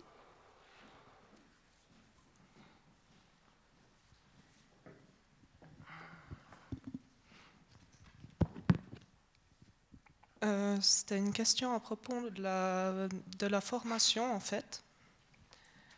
bon, j'ai eu la, la, moitié de la réponse, en fait, mais si pendant les cours ou les stages, les personnes sont amenées à parler de leurs expériences dans le milieu hospitalier, ça veut dire que ça implique quand même bon nombre de personnes qui ont fait partie de leur histoire, donc qui y sont impliquées. Donc ça amène une certaine réflexion sur la limite où se situe le, secret médical, parce que ça engage autant les patients qui étaient à leur côté que les soignants qui ont participé les problèmes qu'ils ont pu rencontrer dans ce milieu. Donc, où se situe la limite de ce dont ils peuvent parler Je vais donner une euh, réponse en tant que formatrice, et puis Yanis, si tu veux compléter, évidemment. Alors, ben, personne ne peut vous euh, forcer à euh, dévoiler, à raconter ce qui concerne votre santé si vous avez reçu un diagnostic, si vous avez vécu quoi que ce soit euh, par rapport à la santé. Donc ça dépend de votre liberté. Et cette liberté, vous l'avez si vous avez un certificat de père praticien ou si vous ne l'avez pas ou si vous êtes en train de vous former pour devenir père praticien. C'est à vous de savoir si vous voulez jusqu'à quel point vous allez dévoiler et parler de votre expérience. Par contre, faire preuve de dévoilement de soi au niveau professionnel, et c'est là toute la nécessité de la formation. Parce que quand on parle d'experts d'expérience, c'est vrai que ça devient polémique. Parce qu'alors, du coup, il suffit de savoir réparer son robinet à la maison pour se dire, mais tiens, moi je suis plombier. Il suffit de savoir euh, voilà, rénover son chalet en haut de la montagne pour se dire, je suis un architecte. Non. Oui, l'expérience, elle est nécessaire, l'expérience directe, elle est nécessaire, mais il faut pouvoir passer par euh, une formation pour pouvoir identifier, détecter ce qui est universalisable, ce qui est généralisable dans l'expérience. Donc, dans la santé mentale, dans la pérédance de la santé mentale, il y a quelques universaux. C'est-à-dire, à quel moment, qu'est-ce qui m'a permis à moi, tout à coup, de retrouver ou de trouver l'espoir?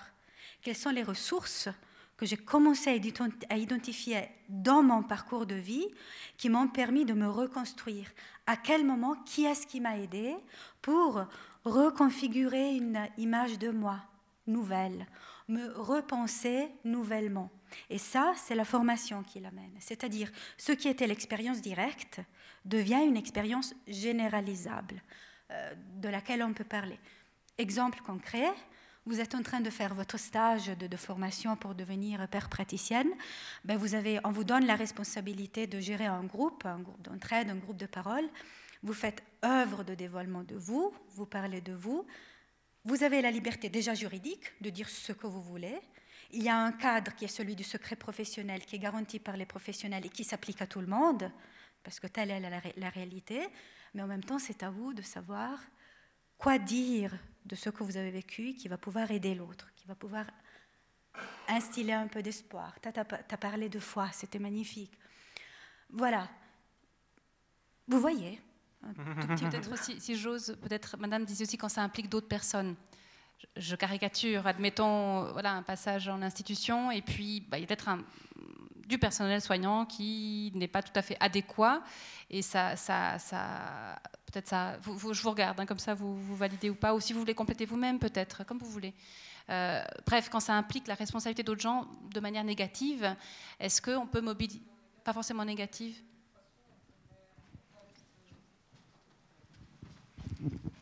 Pas forcément négative, mais de toute façon, il y a un contact avec d'autres personnes. Donc forcément, il y a... Si ça a quand même un impact, forcément en parlant de son vécu, la personne, elle va devoir faire référence en parallèle avec le vécu de toutes les autres personnes qui l'entouraient à ce moment-là. Et c'est quand même à la limite du secret médical parce que c'est relatif aux, paramètres médicaux d'autres patients ou alors à la fonction des personnes qui travaillaient à ce moment-là, ce qui en soi n'est pas censé être révélé en dehors de ce cadre-là. Euh, si, je comprends bien la question, c'est en fait quel, est le, secret ou la confidentialité des propos tenus au sein de la formation? Parce que euh, ce n'est pas une question de secret médical, ce n'est pas une, question de secret professionnel, dans le sens où euh, moi, je vais être tenu au, secret professionnel dans le cadre de ma profession. Mais là, si je comprends bien, vous parlez de la formation, des propos tenus dans le cadre de la formation, et dans ce cas, c'est le, secret et la confidentialité. Ah D'accord, ok. Euh, c'est l'ensemble dont vous parlez, ok. Parce que dans le pour moi, c'est deux questions différentes. pour le, contexte de la formation, je ne saurais pas répondre, euh, mais après, dans le cadre de la, dans la, vie professionnelle, il y a effectivement les règles de tout professionnel de, la santé et du social qui est le secret professionnel. Euh, Peut-être aussi pour qu'on, je sais pas, mais j'ai l'impression qu'on peut peut-être mobiliser les situations ou les profils sans donner de nom, et c'est une façon de rendre la chose un peu universalisable. C'est-à-dire qu'on n'est pas en train d'attaquer des personnes en tant que telles, parce que l'intérêt c'est de comprendre peut-être des dynamiques ou peut-être comprendre des interactions, et qu'on a peut-être que simplement en ne mentionnant pas l'identité des gens, peut-être ça permet d'utiliser cette matière pour avancer sans euh, dénoncer des choses, sans trahir qui que ce soit peut-être. Oui, et puis il n'y a pas du tout l'obligation de dévoiler son diagnostic ou les diagnostics qu'on a reçus, euh, pas du tout. Euh, on n'est pas en train de euh, prétendre des personnes qu'ils donnent les noms et les âges des, collègues, des proches, des, professionnels avec qui ils ont affaire, pas du tout. Quand on parle de dévoilement de soi, c'est un, un, terme voilà, de la littérature spécialisée, mais on est simplement en train de parler de quelque chose de très naturel, de très humain, qui apparemment ne l'est pas tellement dans le monde médical, qui est celui de, oui, accompagner quelqu'un, mais en se donnant la liberté à un moment donné de dire, mais tu sais, je sais ce que ça veut dire. Moi aussi, à un moment donné, j'ai vécu une souffrance, j'ai vécu une difficulté. On a une autre question ici, puis après on passera. Bonsoir, merci infiniment pour votre témoignage et votre humour, vraiment. Et moi j'ai une question concernant, euh, vous parliez de vécu, du parcours de vie, donc du départ justement, et j'aimerais juste que vous m'éclaircissiez un peu là-dessus, au niveau, vous parliez de cas, cas diagnostic, etc. Et j'aimerais comprendre un peu à quoi vous faites allusion, s'il vous plaît. Est-ce que vous référez aux conditions d'admission de la formation? Il y a aussi ça, mais vous parlez vraiment de parcours de vie. Donc, à quel moment, donc quel est le parcours de vie euh, de, ouais, pour vous? De quoi il s'agit? Je suis en train de penser à une lecture que je viens de faire sur euh, comment finalement de la santé mentale il y a des controverses sur euh, euh, la causalité de, la souffrance psychique? Est-ce que c'est en lien avec la génétique, la biologie? Est-ce que c'est en lien avec des épisodes de vie? Est-ce que c'est en lien avec des profils psychologiques? Euh, Dans la formation, on, on essaye, on a la grande ambition de ne pas prendre position par rapport à ces controverses. Et on a la grande ambition d'avoir l'humilité qui est, euh, voilà, on, est, on est dans l'incohérence ce soir. Mais c'est ça la beauté d'avoir affaire avec euh, vous qui êtes des nous. Merci beaucoup d'ailleurs pour avoir euh, mis le doigt sur le paradoxe inhérent à ce slogan. C'est ça la beauté, c'est que finalement on commence à réfléchir à comment est-ce qu'on parle des moments difficiles qu'on vit dans, dans, sa propre vie, parce que c'est de ça qu'il s'agit. Vu que ça a été tellement difficile, je vais l'objectiver et je vais surtout l'oublier. Alors c'est ça qu'on va essayer de, changer, c'est un changement de paradigme. Alors, dans la formation, on, a la prétention, l'ambition de rencontrer la personne. Et quand on rencontre la personne, on essaye de savoir si elle peut nous raconter où elle en est et ce qu'elle a vécu. À partir du moment où elle est née, à partir du moment où elle a eu la première crise, à partir de l'année d'avant. Est-ce qu'il y a une possibilité de dialoguer?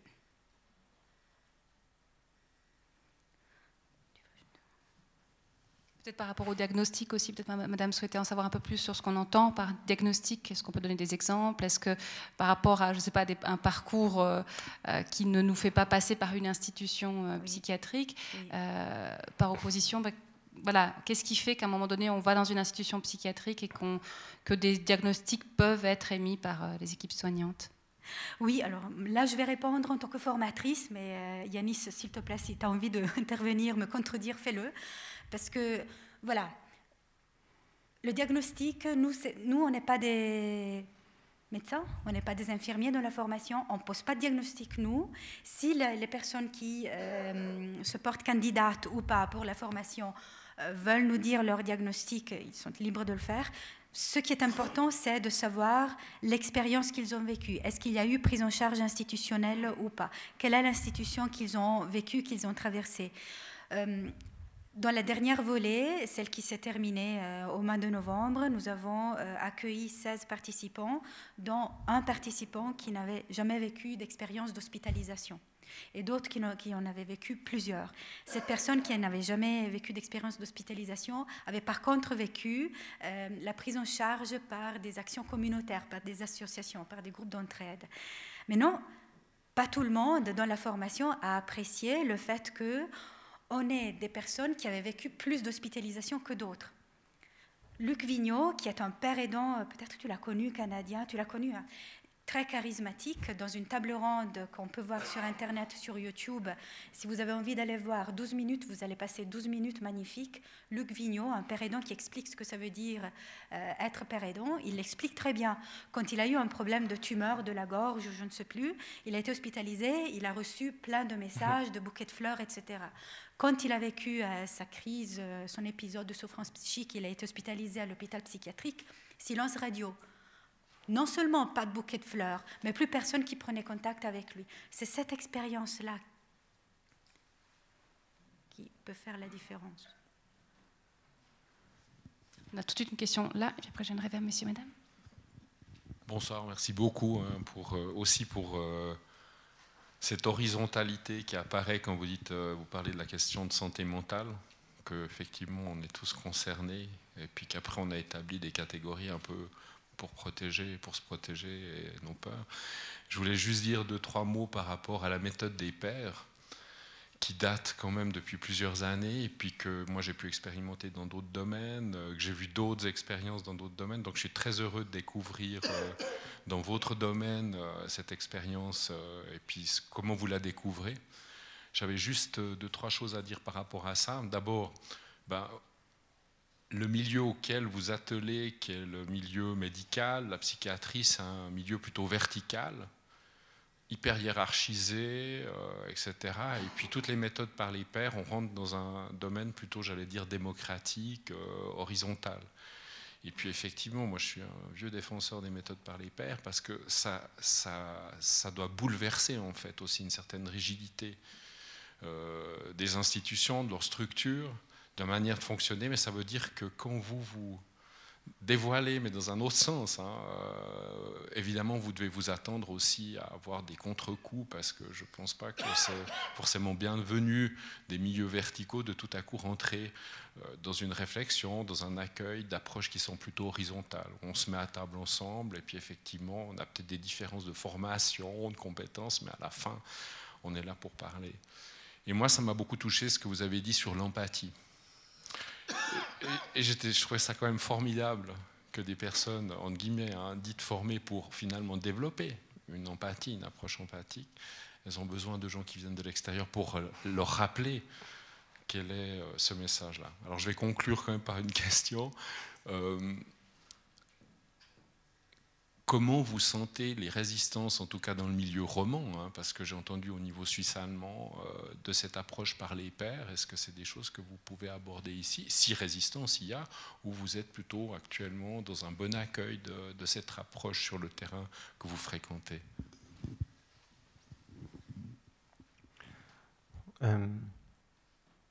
Il y a des résistances, mais je dirais qu'il y a des résistances parce que j'ai, euh, avec l'association euh, des pères praticiens, j'ai eu tendance à toquer à toutes les portes. Donc forcément, j'ai trouvé quelques résistances. Il n'empêche qu'avec euh, avec un collègue, on se disait il y a quelque temps qu'on n'aurait jamais imaginé arriver si loin si vite la, nouvelle volée qui, sort diplômée là trouve qu'il y a trop peu de postes, que c'est trop lent, etc. Nous, quand on est sorti, euh, on se disait qu'avant 5-10 ans, on n'aurait pas de job. Euh, et, c'est allé beaucoup plus vite et il y a eu des soutiens beaucoup plus importants et moi je trouve que ça se développe à, une vitesse euh, impressionnante. Alors bien sûr, quand comme moi on va toquer à toutes les portes possibles, bah, il y en a quelques-unes qui, qui vont dire hein, peut-être aller voir chez le voisin. Texto. mais, euh, mais, mais, globalement, je trouve qu'on a un, appui, un soutien, un élan prodigieux. Et ça m'intéresserait de savoir dans quel milieu vous avez, vous avez développé l'approche par les pairs. Dans, dans, le domaine des polytoxicomanies. Alors, c'est justement ça à quoi je pensais. Pour moi, ça fait partie de la santé mentale. Mais bon, euh, effectivement, euh, ah, je, parlais avant d'expérience. De, d'expérience qui devient expertise par l'échange et par l'entraide, euh, si on le et qui après devient formation et profession. Si on calque ça, c'est un peu sur un, historique de la psychiatrie, euh, si on part de l'expérience, donc un peu un côté brut, on a eu euh, Philippe Pinel et, j'ai plus son nom, son assistant, fin 18e, début 19e, qui ont fait, au tout début de la psychiatrie, qui ont essayé un peu de... Donc l'assistant de Pinel était un ancien patient qu'il a engagé parce qu'il avait justement une sensibilité particulière avec les patients. mais ça, c'était un peu le côté informel, brut, euh, brut de décoffrage. Euh, pendant le 19e siècle, ça s'est développé euh, à droite à gauche avec des personnes comme un certain Perceval le Fou, qui a été hospitalisé pour schizophrénie, qui en est sorti et qui a lutté toute sa vie un peu d'un côté un peu politique et un peu défense des droits, comme le fait Promente Sana, pour améliorer les conditions des asilaires, des aliénés. Euh, et puis, euh, début 20e, 1935, création des, euh, des alcooliques anonymes avec Bill et Bob, les deux, premiers anonymes qui ne sont plus tant, mais bon. et, et, donc là, on a de l'entraide. Donc c'est encore de l'implication des, des, personnes concernées, des usagers, des malades, mais ça devient pour la première fois vraiment formel. Formel, mais pas professionnel. Donc on sait que chaque lundi soir, à 19h, à la cathédrale de Petit-Saint-Jean, j'invente, hein, enfin, je crois, euh, on se retrouve euh, pendant une heure pour, euh, pour parler de nos difficultés. C'est formel, c'est de l'entraide, mais ce n'est pas encore professionnel. Et 1989, je crois, première expérience, Géorgie, sauf erreur, la première expérience de père praticien en santé mentale. Donc vraiment une expérience et ça va se développer donc aux États-Unis. Géorgie, excusez-moi, Georgia, euh, aux États-Unis. Euh, et, et ça va se développer aux États-Unis et on en est dans les 20 000 aujourd'hui, 20 000 pères praticiens aux États-Unis. Voilà, donc juste un petit historique comme ça. On avait des questions par là, si je ne me trompe pas. Hop, je crois... Euh, merci pour votre présentation. Euh, j'avais plus qu'une question, une remarque, parce que euh, en, vous écoutant dans votre présentation, hein, tant l'un que l'autre, j'avais l'impression un peu que finalement, il n'y avait que les pères praticiens qui avaient de l'empathie, et puis plus le personnel soignant.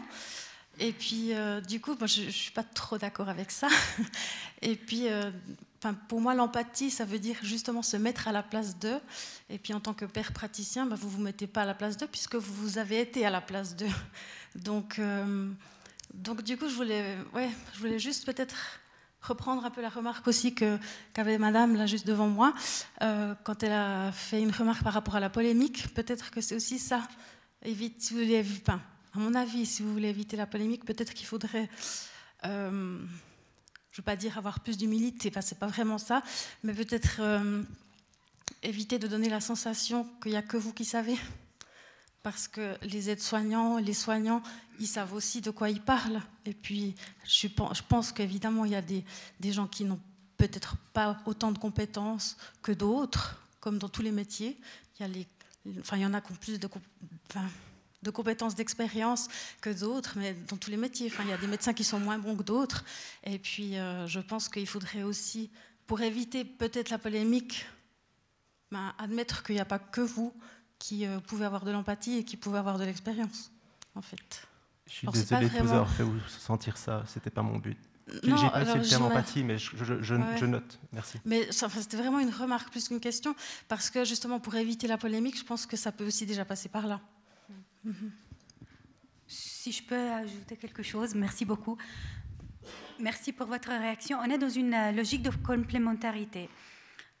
Quelques questions ont été euh, posées tout à l'heure par rapport aux résistances possibles. Euh, ben voilà, les, les, réalités surtout hospitalières sont très hiérarchisées, très verticales. Est-ce que les pères praticiens sont bien et facilement accueillis ou pas?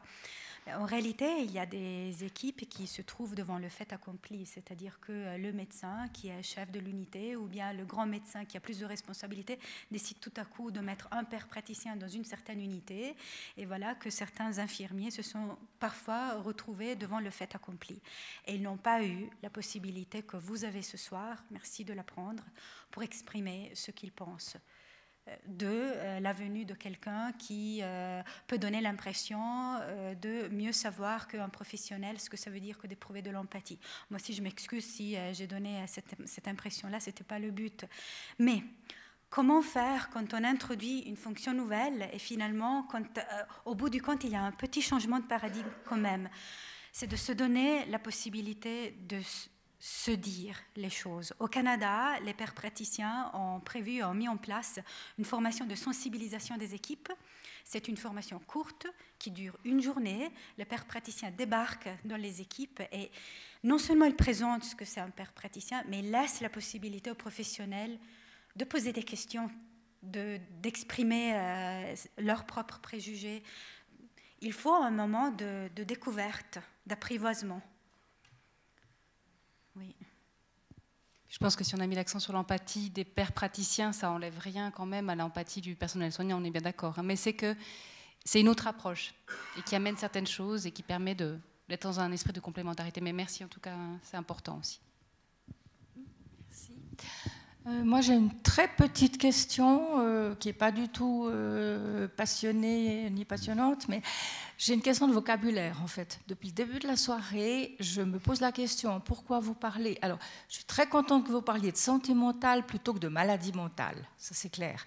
Mais pourquoi est-ce que vous parlez de santé mentale, maladie mentale, au lieu de parler de santé psychique et maladie psychique? Quelle différence vous faites? Pourquoi cet usage? Alors, santé psychique, en fait, ça s'utilise très peu. Euh, santé psychique, en fait, euh, à part le site Santé Psy, euh, n'utilisez pas le terme santé psychique en France, ils ne vont pas comprendre. Et maladie mentale, pour moi, c'est extrêmement connoté. quand on était jeune, on disait tu es un malade mental.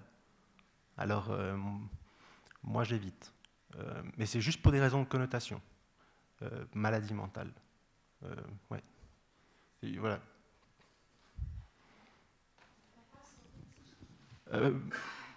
j'ai rien pour, rien contre, mais c'est juste, je me suis rendu compte qu'en fait, hors de Suisse romande, ça s'utilisait pas.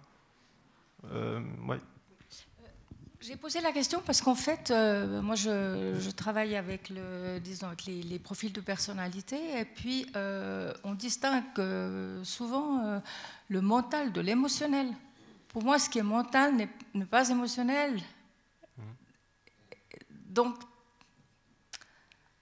vous parlez de santé mentale, ça veut dire, euh, voilà, ça veut dire les, capacités mentales et, on fait abstraction de.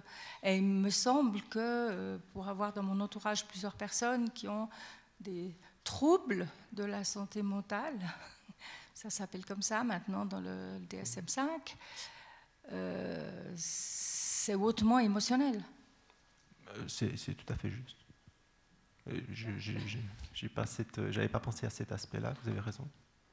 Je pense que c'est effectivement une question d'usage qui n'empêche pas de se poser la question sur l'usage. Est-ce qu'on met Je pense que c'est tout ce qui est très important, c'est ce que vous avez dit, c'est de, bien se mettre d'accord sur ce qu'on entend quand on parle mental. Là, je pense qu'effectivement, ce n'était pas une question uniquement de raison, de rationnel. Euh, ça comprend le psychique, mais après, c'est chaque milieu aussi a un petit peu son, son vocabulaire et l'important, c'est de savoir de quoi on parle à chaque fois. Monsieur avait une question? Peut-être d'abord une, remarque sur les définitions. Effectivement, du côté suisse alémanique, on parle plus volontiers de santé psychique, psychische Gesundheit, et puis santé mentale plutôt du, côté, euh, du côté roman et du côté français. Euh, j'avais envie de prendre j'aurai une question à la fin, j'espère que je ne vais pas l'oublier, mais j'ai envie de, prendre la parole parce que je trouve qu'il s'est dit des choses extrêmement importantes dans, dans cette soirée, et puis le, votre, euh, votre présentation, Monsieur McCluskey, est vraiment euh, importante. Je le dis parce que j'ai des, responsabilités au niveau de la santé publique euh, cantonale. Je préside deux commissions, une, commission de contrôle psychiatrique qui veille au respect du droit des patients. Donc j'ai l'occasion de rencontrer des malades dans les institutions psychiatriques cantonales. Et puis une autre commission qui s'appelle la commission de psychiatrie je me bats pour qu'elle s'appelle la commission de santé mentale, mais ce n'est pas possible parce que dans la loi de santé, c'est la commission de psychiatrie. Donc, mais l'idée est bien effectivement de réfléchir à la santé mentale de la population du, canton. Et de là, je tiens à dire que vraiment les questions de santé mentale sont une des trois grandes priorités de la santé publique euh, cantonale, mais également euh, suisse. C'est un problème extrêmement euh, difficile. On a affronté les maladies cardiovasculaires, les cancers, mais là, c'est une continuité effectivement qui touche toute la population. On va tous, on a tous vécu un deuil qui peut devenir pathologique ou qu'on va surmonter. C'est des problèmes de, santé mentale. Donc, ce que vous, ce que vous avez évoqué euh, ce soir avec Promen Tessena, je pense que c'est très important parce que du fait de l'importance de cette priorité, on sait bien que le système de santé ne va pas répondre en engageant, en doublant le nombre de psychiatres ou en augmentant les institutions psychiatriques. Il va falloir trouver d'autres, euh, un, renouvellement du système de, santé. Et je pense qu'une des pistes que, que, vous proposez, elle est, euh, elle est, extrêmement, euh, elle est extrêmement intéressante. L'approche par les pairs, mais également s'appuyer sur les, associations. Alors moi, je salue le travail de Promente Sana et puis je dirais aussi que dans le canton de Neuchâtel, effectivement, on s'appuie sur, euh, sur la NAP, qui fait un travail, euh, je dirais, absolument euh, formidable. Alors j'étais surpris d'apprendre que vous n'aviez pas été informé sur la NAP. C'est vraiment quelque chose sur lequel on, on, insiste. Et puis vous avez cité le site Santé Psy. Pour ceux qui ne le connaissent pas, c'est une construction avec la Corasp, tous les cantons romans, l'appui euh, de la loterie romande pour effectivement mettre en avant le plus possible d'informations, que ce soit sur les droits du patient, que sur la, prise, euh, prise en charge. Et puis peut-être aussi une bonne nouvelle pour montrer qu'au niveau suisse, il se passe des choses. Euh, il y a une fondation qui s'appelle Promotion Santé Suisse, qu'on cofinance avec, en versant 4 francs 80 par année sur nos primes d'assurance. Et comme ça a été augmenté par Alain Berset, il y aura plus d'argent pour la santé. Alors, comme c'est pas mal suisse-allemand, c'est la santé psychique, mais on va recevoir euh, au niveau roman plusieurs centaines de milliers de francs pour justement faire de la communication ces quatre prochaines années sur, euh, sur ces questions-là. Donc, pour dire que tout ce qui se passe ici, autour d'un patient, il y a beaucoup de choses qui se passent euh, autour. Alors, ceci étant dit, ma question, c'est c'est quand même dur la, souffrance psychique, hein, vous en savez quelque chose. Alors, quand on est proche aidant ou père aidant ou père praticien, et puis qu'on rencontre, j'allais dire des collègues en souffrance, j'imagine que ça ne doit pas être facile parce que ça renvoie des choses qu'on a vécues.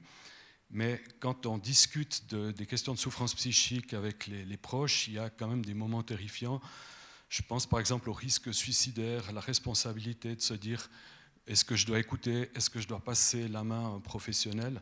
En fait, comment est-ce que vous gérez ce genre de, situation? Alors, c'est très large. Euh, j'entends deux questions en fait entre euh, ce que ça fait écho euh, en, moi et les questions de responsabilité chez les proches. Euh, je ne me sentirais pas en mesure de répondre à la question de la responsabilité des proches, mais pour la question de l'écho, euh, j'ai été quelques fois, heureusement rarement, dans une situation où vraiment je me suis senti, on, pourrait dire mal, par un écho, par un sentiment vraiment de proximité, oui, mais trop grande proximité avec la personne en face de moi. Euh, une, fois, notamment, ça a été euh, étonnamment, je m'attendais la première fois, je m'attendais à ce que ce soit euh, quelqu'un face à moi qui soit dans une situation proche, similaire à ce que je, vivais à l'époque. Et en fait, la première fois que c'est arrivé, j'étais, je reproduisais, disons, la situation avec une personne dont j'avais été proche, c'est-à-dire j'avais été proche d'une amie et je me retrouvais avec la patiente dans la même situation par rapport à cette amie. Donc je n'étais pas face à mon, dans un miroir, je revivais la situation à ma place de proche. Et c'est là que ça m'a fait un, flashback. Euh, donc étonnamment pas en tant que père, mais en tant que proche. Mais effectivement, euh, ça, peut, ça peut être douloureux. Moi, je trouve que c'est là qu'il y a la notion peut-être de professionnalisme ou de, de, compétence, c'est-à-dire qu'il faut, il faut savoir mettre la distance suffisante. Euh, mais suffisante, ça peut. Minimal, la distance minimale suffisante, je dirais. Euh, et puis, si on a mal jaugé, mal jugé, et qu'on voilà, qu'on en prend un, coup dans le bide et que c'est trop, savoir dire ok stop, là je sors et à la limite, ben, je suis désolé mais ce patient je peux plus le voir. savoir dire ça parce que dans certains cas, euh, voilà, si j'avais continué, c'est moi qui aurais fini à sa place à l'hôpital. Euh, donc, euh, mais effectivement, c'est quelque chose. L'effet miroir, c'est quelque chose d'évident et c'est une, une, faille intrinsèque à la profession, à la fonction. Oriana, tu souhaitais aussi réagir Mais très rapidement, deux points.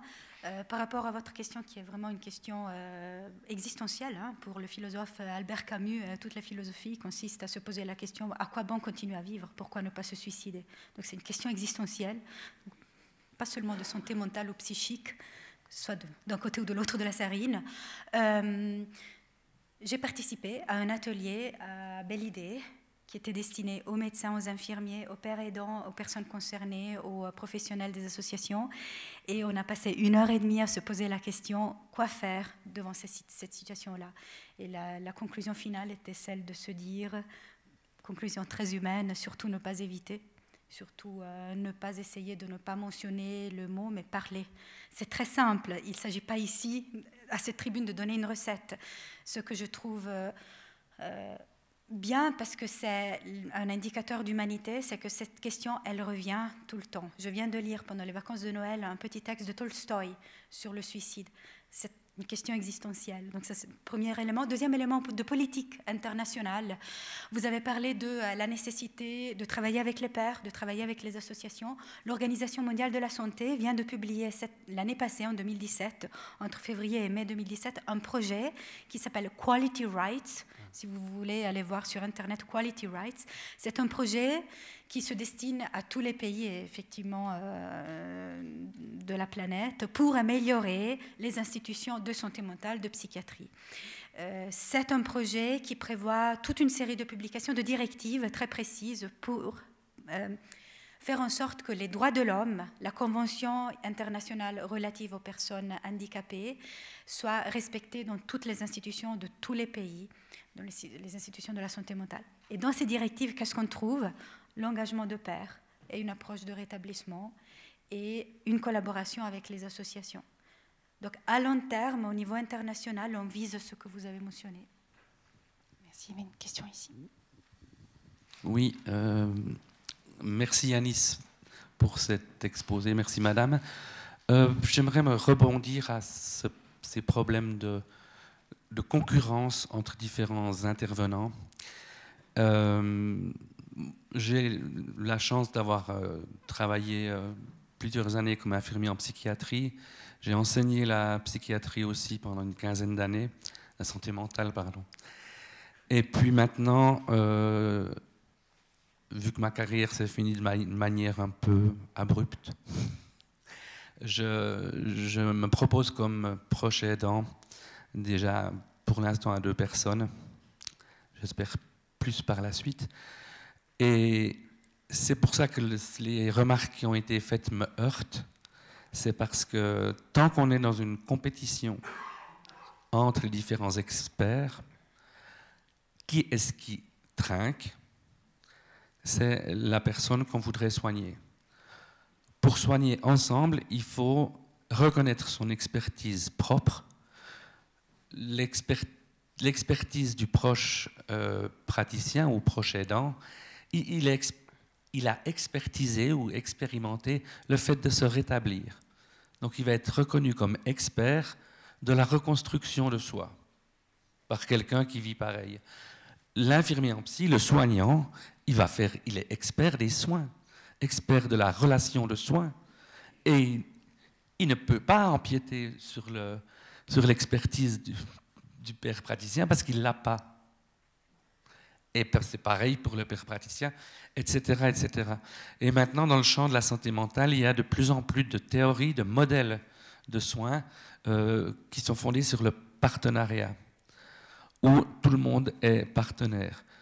Partenaire avec la personne soignée, avec les autres intervenants, partenaire avec les proches, avec les, associations. Euh, on, parle du modèle de, Montréal, par exemple, et où on dit que le pire obstacle au partenariat, c'est la compétition et la concurrence. Voilà. Merci beaucoup. Effectivement, je pense que c'est fondamental de le penser en termes de complémentarité et pas de compétition. Madame, puis après Madame. En étant une fois effondrée dans mon lit euh, à la clinique préfragier, je me demandais mais quoi bon faire dans cet endroit? Et tout d'un coup, l'infirmière a tapé à la porte et elle a dit Madame Bignance, c'est l'heure du groupe. Ah, je suis allée dans ce groupe en, en traînant les savates. J'avais tellement envie de dormir. Et puis, j'arrivais dans ce groupe, je compris quelque chose. Je compris qu'il y avait des jeunes, il y avait des personnes de mon âge, il y avait des personnes plus âgées que moi, donc, comme patient. On a commencé à faire des échanges et c'était tellement beau tout ça. Et puis après, à chaque fois que l'infirmière venait me demander de participer du groupe, j'étais très contente. Et puis un jour, je me demandais, une fois l'infirmière est venue, puis elle m'a dit, Madame Bignon, il faut que vous veniez au groupe aujourd'hui, parce que c'est tellement bon échanger avec vous. Et j'étais très contente de cette euh, manière de me motiver. Et quand j'ai entendu parler euh, beaucoup d'années de psychiatrie, j'ai aidé à créer l'antenne de la NAP à la Chaux-de-Fonds, j'ai participé comme bénévole dans tout ce que j'ai pu. Après, j'ai participé à la création d'un restaurant social ici à la Chaux-de-Fonds. C'était huit ans de travail où j'ai beaucoup aimé aussi tout ce que j'ai fait là. Et j'ai fait cette formation de père praticienne en santé mentale. J'habite à la Chaux-de-Fonds et je suis aussi père praticienne en santé mentale. Et j'avais, je me suis dit, quand je serai formée, je vais aller travailler pour la psychiatrie Neuchâteloise. Mais bon, pour le moment, je vais candidater. Je vais en avoir une réponse le mois de mars parce qu'ils sont en train de faire des changements entre les hôpitaux de jour euh, de, de l'Ocle et, le centre de jour de la Chaux-de-Fonds. Alors, juste pour dire que notre expérience sert toujours aux autres et puis que euh, c'est très enrichissant de, vivre et de passer à des moments de notre vie où c'était tellement difficile, et puis que tout d'un coup, on peut, on peut se lever et se dire, non, aujourd'hui, les gens me disent comme ça, mais Marie, tu penses trop aux autres. Je dis non, je suis la personne la plus égoïste du monde. Je pense d'abord à moi. Alors, les premières euh, deux heures de la journée, je pense à moi, et puis après, je m'habille, je me parfume, et puis je sors pour m'occuper des autres. voilà.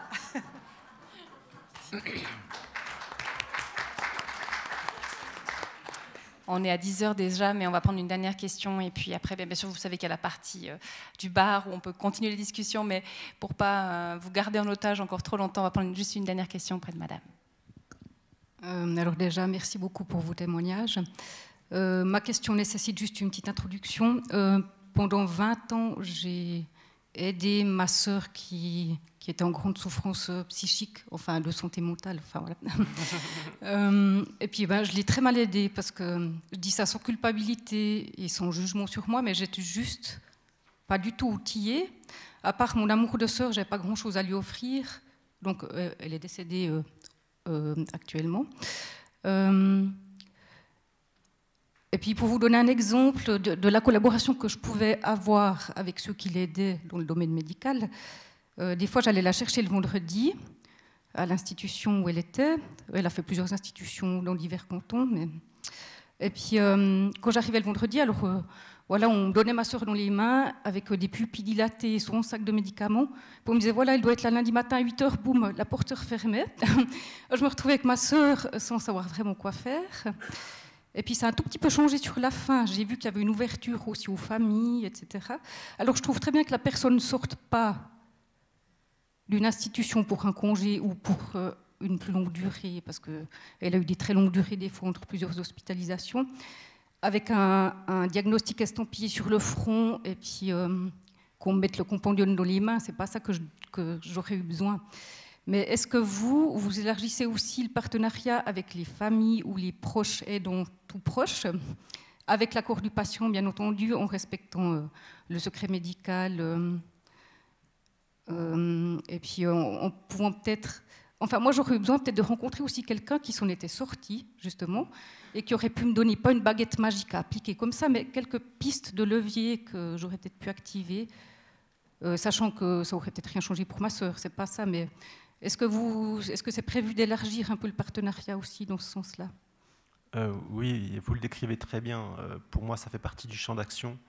de la même manière qu'à mon avis, on le, simple fait d'exister redonne un peu d'espoir à la personne en souffrance. Euh, à mon avis, euh, on peut aussi redonner de l'espoir aux proches.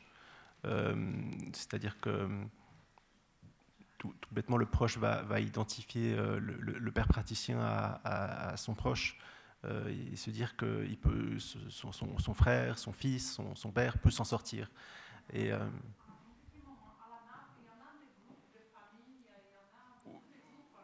Oui, alors il y a des groupes, il y a Pro-Famille, euh, il y a des groupes de psychoéducation pour les proches, et euh, les pères praticiens eux-mêmes pour les proches, euh, ça se fait encore peu. Moi, je l'ai fait quelques fois, mais pour moi, c'est tout à fait légitime. Et, et quand je parlais d'interface, effectivement, c'est entre, on pourrait dire, si on devait catégoriser encore dans ces schémas, entre soignant, soigné et proche. pour moi, ce seraient les trois. Euh, entre, même on, dire entre professionnels, entourage euh, et euh, personnes concernées. Professionnel, quel qu'il soit, entourage, quel qu'il soit, personnes concernées. Oui, effectivement. Voilà, on, va s'arrêter là, mais nos intervenants sont encore là un petit coup, donc si jamais n'hésitez pas à aller vers eux. Moi, je vous remercie vraiment infiniment, tous les deux, de ce que vous nous avez amené ce soir. C'était extrêmement précieux, mais je vous remercie aussi, vous, public, euh, que vous ayez écouté attentivement, que vous ayez pris la parole, peu importe, j'ai envie de dire, mais pour la qualité de votre présence ici ce soir.